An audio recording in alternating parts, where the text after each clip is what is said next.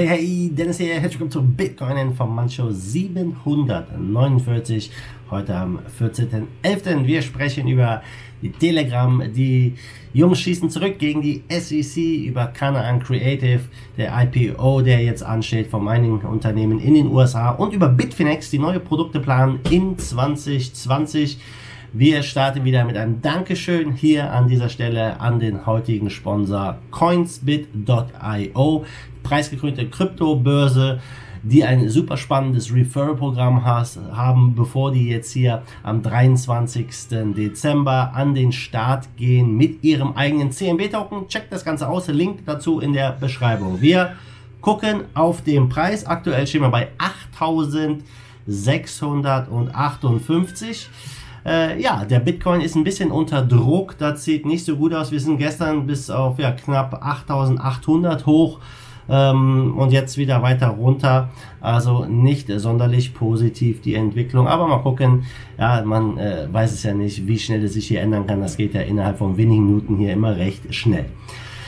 Gucken wir zum ersten Thema. Telegram, der Rechtsstreit mit der SEC. Die schießen jetzt zurück und äh, ja, unterstellen der SEC, dass sie nicht ja, hinreichend Klarheit darüber schaffen, wie man digitale Assets äh, ja, einstuft letztendlich. Und äh, ja, das ist natürlich ein Thema, wir alle kennen Die SEC ist da ziemlich hart.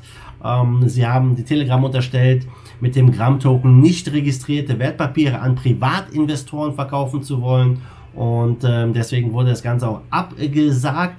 Die Jungs haben jetzt reagiert. Sie bestreiten ja alle Vorwürfe der SEC und sagen, dass es ja ein Private Sale war im Jahre 2018. Der war rechtskonform. Der Verkauf sei ausschließlich an akkreditierte Großinvestoren erfolgt.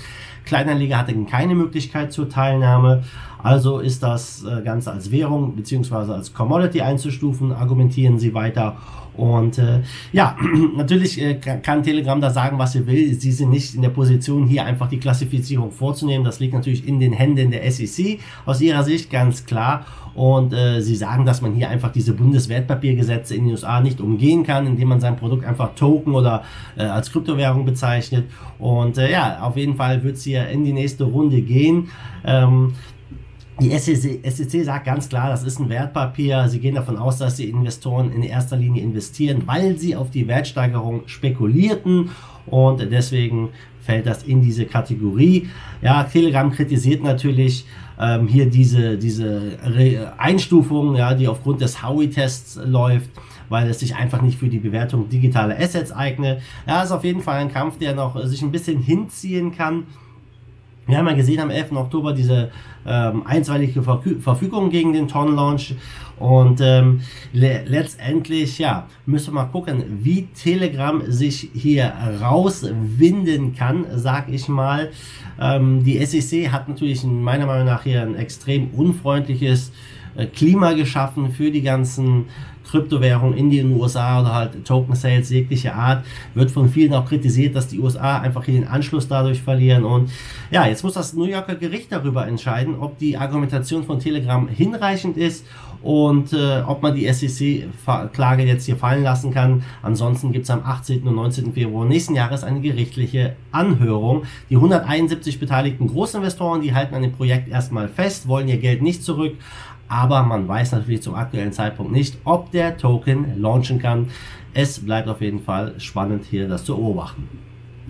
Ja, dann gucken wir nochmal äh, weiter in die USA. Wir bleiben hier äh, Canaan Creative, ja, ein riesiger Mining-Gigant, sag ich mal, aus China.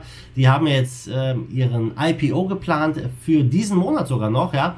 Ähm, am 13. November, also vor einem Tag, gestern genau, haben sie ihre Pläne bekannt gegeben, 100 Millionen Dollar einsammeln zu wollen für den IPO, indem sie 10 Millionen American Depository Shares, ADS, ja, mit einem Preis zwischen 9 und 11 Dollar rausgeben. Ja, das würde die Firma dann mit 1,6 Milliarden Dollar bewerten. Und das ist letztendlich dieses ADS eine Equity Share, Equity Share von einem ausländischen Unternehmen für den Zweck ja, der, der Listung an einem amerikanischen Stock Exchange. Und ja, ich bin gespannt, wie das äh, vonstatten geht. Wir haben ja gesehen, dass einige aus der Mining-Branche jetzt das probiert hatten, wirklich ein IPO zu machen. Wir haben es mit Bitmain gesehen, äh, auch mit... Ähm, mit Kanaan, die es probiert haben in Hongkong und in China, wo es letztendlich gescheitert ist. Und ja, ich bin gespannt, ob sie hier dann in Zukunft Bitmain ein bisschen an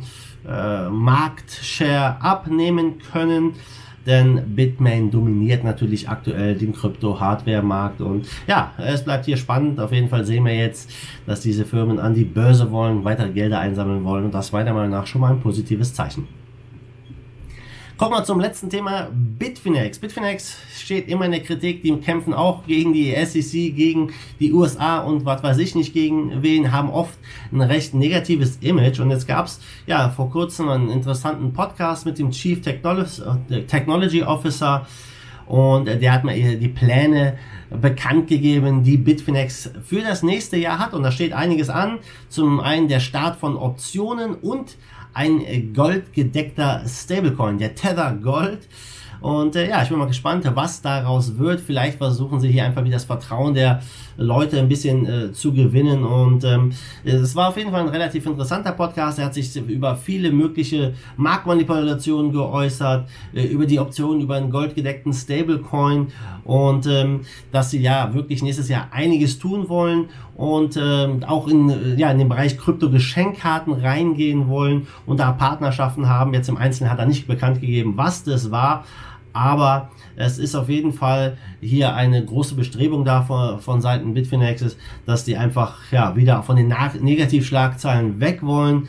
Die möchten ja innovative Ideen verwirklichen und äh, ja, man kann hier das vielleicht nicht unbedingt als Comeback werten, aber als Coming of Age einfach, dass sie erwachsen werden und dass sie das Unternehmen wieder in das richtige Licht rücken werden. Ob ja hier so ein goldgedeckter Stablecoin ankommt, ja, wer weiß es. Äh, ich persönlich könnte es mir schon vorstellen, dass das für der eine oder andere interessant ist. Tether ist ja auch angeblich ja gedeckt durch äh, die entsprechenden ähm, Dollars und was weiß ich, was den Tether alles noch so decken soll. Das ist ja auch immer in der Kritik bei Gold. Ja, mal gucken, ob da das Vertrauen dann größer ist. Gucken wir zum Schluss auf Markt, stehen wir 239 Milliarden, da tut sich jetzt nichts seit Tagen. Trading Volumen 66 Milliarden, Bitcoin Dominance weiterhin bei 66 Prozent. Du siehst es, der Bitcoin leuchtet rot in den Top 10, ist auch durchwachsen, einige Coins sind leicht im Minus. Bitcoin SV hat 4% verloren, steht bei 126 Dollar, aber sonst kaum große Bewegungen. Auf Platz 14 haben wir Chainlink, die haben wir knapp 10% zugelegt, stehen bei 3,11 Dollar, aber sonst ist der Markt relativ durchwachsen.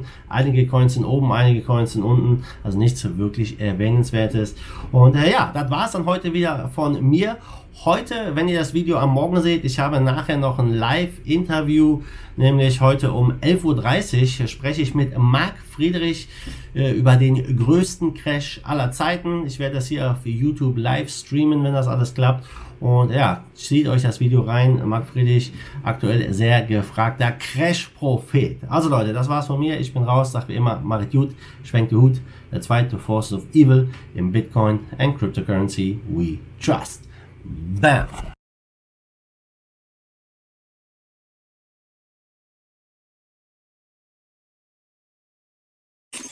Give us a Bitcoin to save.